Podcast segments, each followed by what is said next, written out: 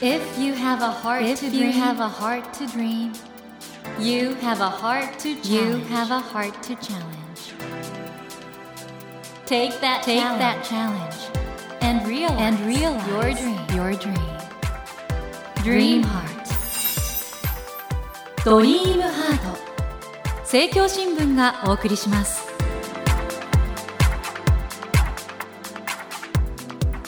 皆さんこんばんは。茂木健一郎です。東京 FM のスタジオから全国38局ネットでお送りしています。ドリームハート。この番組は日本そして世界で活躍されている方々をゲストにお迎えしてその方の挑戦にそして夢に迫っていきます。さて今年もあとわずかで終わりですね。皆さんはどんな大晦日をお過ごしですか？ひょっとしたらね車の中でお聞きの方もいらっしゃるかもしれませんし親戚の家とかね実家に戻る方初詣に向かってるって方もいらっしゃるかもしれません。お家でお掃除をしてるとかお掃除し終わったよね。あほっとしたって感じで年越しそばを食べながら聞いてらっしゃる方もいらっしゃるかもしれませんね。あるいはねもう大晦日でも私は仕事だよとお仕事をしながら聞いてくださってる方もいらっしゃるかもしれません。本当にお疲れ様です。今夜のドリームハートなんですけれどもいつもの番組とは内容を変更しまして今年の夏に放送したんですけど好評だったら企画を再びお届けします。題して茂木健一郎のお悩み相談室をお送りさせていただきたいと思います、えーこのドリームハートにはですね毎週番組をお聞きの皆さんからたくさんのメッセージをいただきます。いつもありがとうございます。今回はですね皆様から寄せられたお悩みやご質問に一つ一つお答えしていきたいと思います。この大晦日にねやっぱり一年を振り返って人生こんなこともあるあんなこともあるという思いを胸にしてですねぜひ皆さん一緒に考えていきましょう、えーということで今夜も最後までどうぞお付き合いください。ドリームハート。茂木健一郎が東京 FM のスタジオから全国放送でお送りしています「ドリームハート。今夜はいつもとは内容を変更しまして「茂木健一郎のお悩み相談室」と題しまして番組に寄せられましたリスナーの皆様からのお悩みやご質問にお答えしていきます。ではまずこちらのメッセージから神奈川県にお住まいのラジオネーム雪だるまさんです。初めてメッセージ送らせていただきます。脳科学的に頭を良くする方法ってあるのでしょうか？また頭が良い悪いとは一体何でしょうか？どんな違いがあるのでしょうか？そして茂木さんはいろんな方に会ってこられた中でどんな人が頭の良い人賢い人だと思われますか？お聞きしてみたいですと。はい、えー、その脳科学的に頭の良さということを研究する分野がありましたよね。まあその分野のコンセンサスっていうんでしょうか。は結局こういうことなんですね。今自分が向き合っている課題にどれぐらい集中して脳を使えるか。これがまずは頭の良さだと考えられているんですね。脳の中にはいろんな回路があるんですね。でその回路を例えばじゃあ問題を解く時とかあるいは人生の課題をまあいろいろ解決する時とかですねそういう時にいかに脳の中にある回路をそこにうまく使えるかというのが頭の良さですからそれはまあ世間的に言えば集中力とかいうことになってくるんだと思うんですね。ですからその頭を良くするためには集中力を上げるというのが実はいいんですね。でこの集中力を上げる方法として僕がやっぱり学生さんたちにお勧めしているのはですねちょっとノイズがあるとこうるさいところで勉強するとかなんかながらでやるってのは意外と脳に良くてですねですからこのラジオを聞いていただく時もえ例えば家事をしながらとかですね運転をしながらとか、まあ、お掃除をしながら作業をしながら聞いてらっしゃる方いらっしゃると思うんですけどえそのようにして何かをしながらラジオを聞いていただくというのがですね、え頭を良くする方法だとされています。ですからこの集中するというのがまず頭がいい第一のポイントなんですけどもう一個第二のポイントとしてですね柔軟性ですね。今の世の中ってどんどんどんどん変わっていきます。で正解がない課題がたくさんあるんですね人生ではね。ですのでその時々に自分が今まで経験したこととか知識とかも総動員しつつ周りの状況を見ながら柔軟に対応すると。この柔軟性っていうのが非常に頭の良さということでは大事だということが分かっています。でこれがまた意外なんですけど柔軟性の高い人ってのはですねいつも脳の同じ回路を使ってると。ですか？らあの全く新しいことだとちょっと我々パニックになってね頭が真っ白になったりすることもあると思うんですけどいつも自分をある意味では失わないで新しい時でも今までなんかちょっと使った知識だとか手に入れた経験とかそういうものを過去の何かいろんなものとつながってですね振り返って何かこの状況に使えることってないのかなと自分をあくまでも見失わずに向き合える方が結果として頭のいい方ということなのかなと。ですから集中する力と柔軟さこれがですね私は頭の良さの大事なポイントかなと思いますね。で私が今までいろんな人に会ってきた中でどういう人が賢い人かと頭のいい人かと思われるかということなんですけどこれもちょっとまた意外な答えになるかもしれませんが他人の気持ちがわかる方ですかね。これはあの脳科学では相手の気持ちがわかるというのは実は一番難しいことだとされてるんですね。ですからその数学の問題が解けるとかたくさん知識があるっていうのはもちろん頭の良さなんですけど今目の前にいる人の気持ちがわかるというのが実は一番難しい。でコンピューター人工知能にもなかなかできない。ということで雪だるまさんもねなるべくねこのまあ年末年始はね普段会ってない人と例えば親戚の方とかね地元の友達とかに会うってことも多いと思うんでそういう時に是非あのあこの人今どういう気持ちなのかなとかどんな人生歩んでるのかなっていうそういうことをねちょっと想像して思い巡らせるという時間帯を持っていただけるときっとこの年末年始に頭がいい人になれると思います、えー、ご紹介させていただきました雪だるまさんには番組のオリジナル図書カード1000円分をプレゼントいたします。楽しみに待っていてくださいね。続きまして岐阜県にお住まいのラジオネームきゆみさんからのメッセージです。私は50代に入りついに物忘れが激しくなりました。その対策として私の一日はできるだけルーティン化しています。特に平日の朝は起床時間から玄関を出るまで分刻みで通勤準備をしています。しかし一瞬でもルーティンが崩れると忘れ物ができてしまいます。もっと効果のある忘れ物対策はないものでしょうかと。いうことなんですけれどもなるほどまずは僕は清美さんすごいなと思ってですねその分刻みで 通勤準備をされるってのはさすがですよね。であのこのね習慣として何か忘れ物をしないようにする時ってのは確かにそのようにやることは有効なんですね。例えばイチロー選手が野球の試合の時にいつも同じ順番で同じことをやるということそうですねあといろんな現場のプロフェッショナルの方がまあ指差し確認みたいなのもありますけどね。いつもやるべきことを確認しながらその順番の通りにやっていくと。でこれはですからいろんなプロの方が忘れ物をしないと。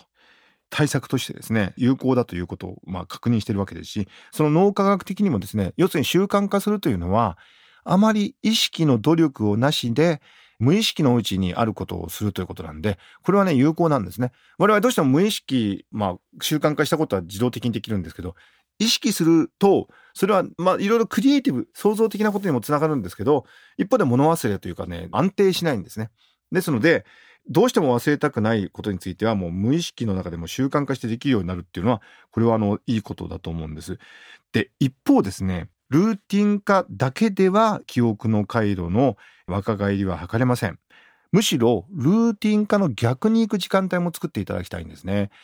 まあ新しいこととか予想ができないこととかそういうことに柔軟にその場その場で対応するという脳の回路がこれはまあルーティン化の回路とはまた別にあるんですね。むしろどっちかというと意識的な努力をする回路というんでしょうか。で、これはですね、おそらく清美さんも気づいてらっしゃると思うんですけども、安定はしません。だから、ある時は成功するかもしれないし、ある時は失敗するかもしれないと。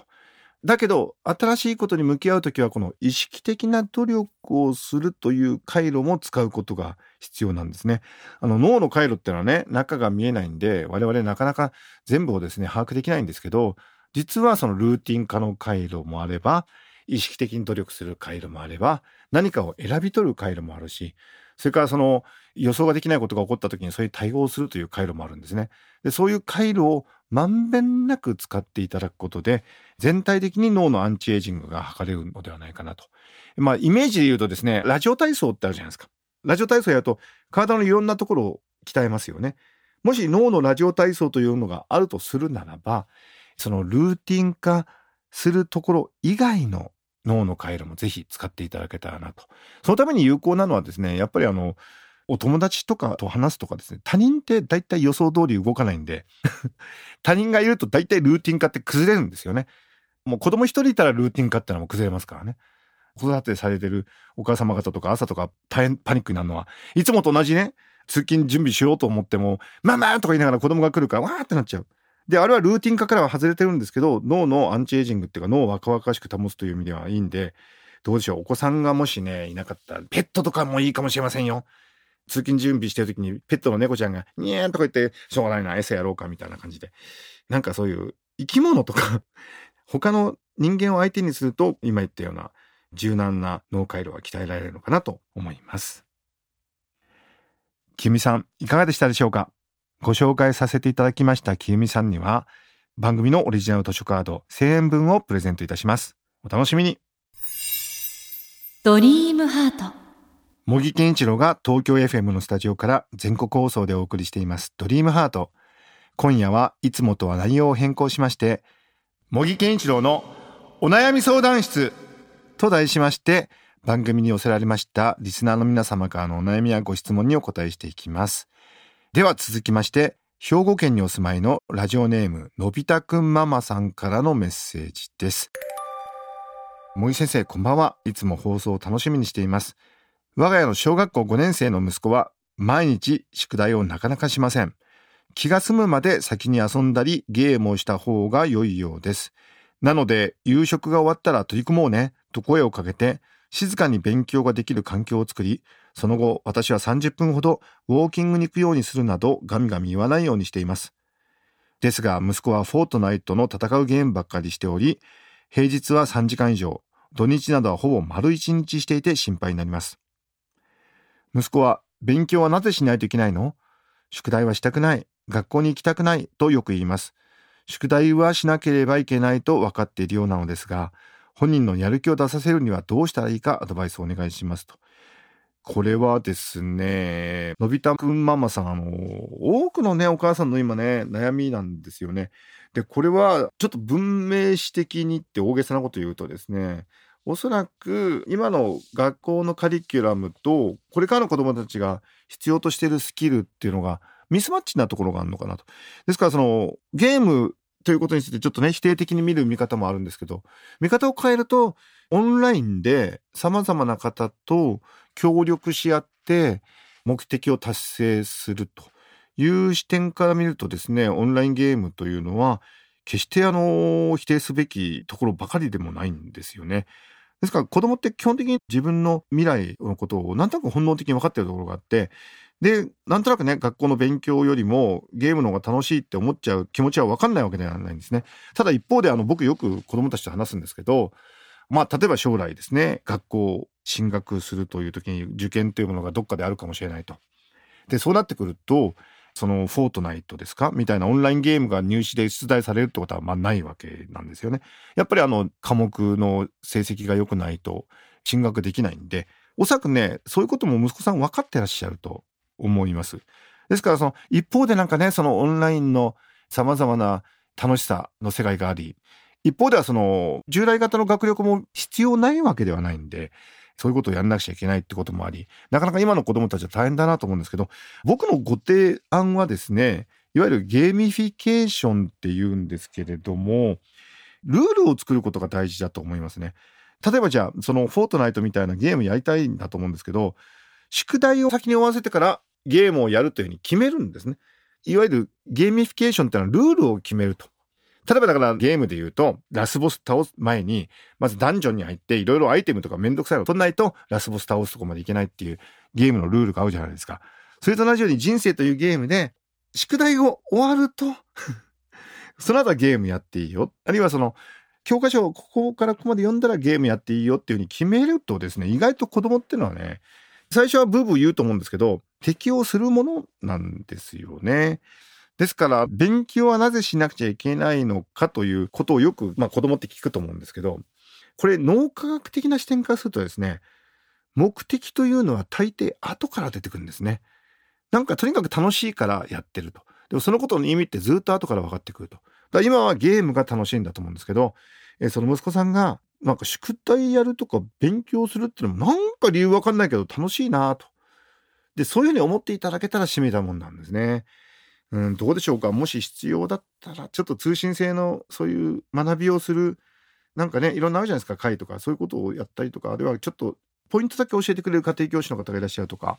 あるいはその塾なんかも行ってもいいのかなと。つまり勉強するということがゲームとして楽しいということをちょっと実感していただけるとですね息子さんもちょっとやる気になるのかなと。まあもちろんあの大げさな話を言うとね人生ではまあ勉強しないといろんな仕事ができないとかそういう言い方もできるんだけど子供にとってやっぱり目の前の楽しさっていうのが大事なんでそういう意味では目の前のゲームと同じぐらい目の前の勉強が楽しく感じられると。まあ、脳の部位でいうとその、まあ、ドーパミン系なんですけど特にこの線状体っていうですねストライエータムっていう部分とかこういうところが実はその脳のですね何かを選び取るとか実際に運動としてそれ行動するというねそういうことと関係している線状体という部位があるんですけど、まあ、そこら辺の部位を使ってゲームと同じぐらい勉強も楽しいんだなとそういうふうに思っていただけると嬉しいなあの僕もですねかつて脳を活かす勉強法っていう本を書いたこともあるんで脳を活かす勉強法はまさにゲーミフィケーションっていうかゲーム感覚で勉強を楽しむ方法なんかも書いてあるので参考にしていただけたらなと思います、えー、ご紹介させていただいたのび太くんママさんには番組のオリジナル図書カード1000円分をプレゼントいたします。楽しみに待っていてくださいね。Never let go of that dream. Never forget, never forget that heart to challenge. Dream Heart. 茂木健一郎が東京 FM のスタジオから全国38局ネットでお送りしてきましたドリームハート今夜は茂木健一郎のお悩み相談室と題しまして番組に寄せられましたリスナーの皆様からのお悩みやご質問にお答えしてきました。いかがでしたでしょうか？うんもうね僕は人間ってやっぱり生きてる以上悩むんだよなって僕も悩みいろいろありますけども人間の脳ってねそういう悩みを解決するためにあるんだなと。悩めば悩むほど頭が良くなるんじゃないかなと。ね悩んだ分だけ頭が良くなるよっていうことを今回ちょっと一つのね希望として改めて思った次第でございます。今夜番組でご紹介したようなメールを引き続きお待ちしております。どんなことでも良いのであなたのお悩みやご相談ご質問などお寄せくださいね。今夜お答えできなかったメールは音声アプリオーディで配信中の茂木健一郎のポジティブ脳教室でお答えしていきます。まだですねポジティブ脳教室を聞いたことがないという方ぜひですねこの後10時30分に最新のエピソードが配信されますので聞いてみてくださいね。さて来年1月7日のゲストは野村萬斎さんのご長男で狂言師の野村祐樹さんをお迎えします。どうぞお楽しみに。それでは皆さん今年もありがとうございました。体調に気をつけて素敵な新年をお迎えくださいね。来週もドリームハートをどうぞよろしくお願いいたします。お相手は森健翔でした。ドリームハート。政教新聞がお送りしました。